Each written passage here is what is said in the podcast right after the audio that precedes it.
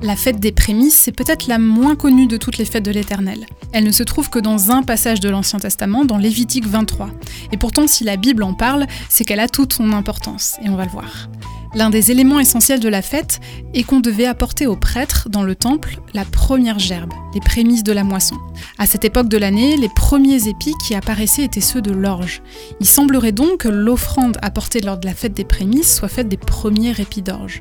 Les épis de blé apparaissaient plus tard dans les champs, c'était ceux qui étaient apportés lors de la fête suivante à Shavuot Pentecôte.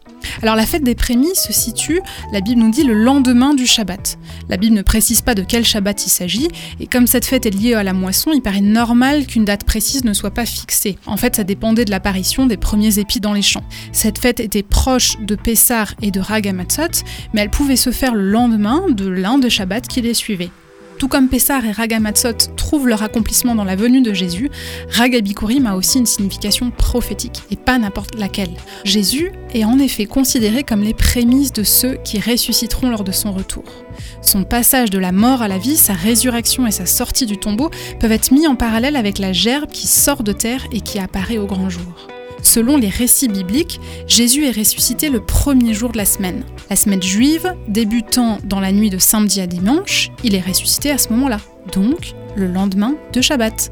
Cela pourrait correspondre exactement au moment de la présentation de la gerbe qui devait se faire le lendemain du Shabbat. En Jean, nous voyons ce parallèle entre Jésus et un grain qui doit être mis en terre.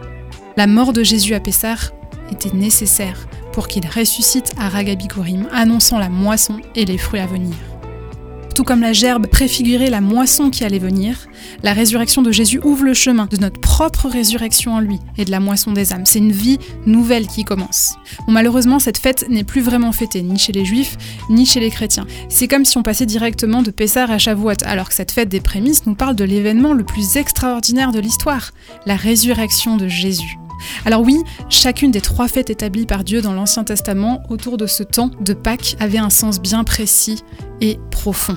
À Pessar, Pâques, Jésus, l'agneau sans défaut, meurt pour nous sauver. À Ragamatzot, la fête des pains sans levain, il est mis dans le tombeau. Lui qui était sans levain, sans péché. Et à Ragabikurim, la fête des prémices, il ressuscite comme prémisse de la moisson à venir.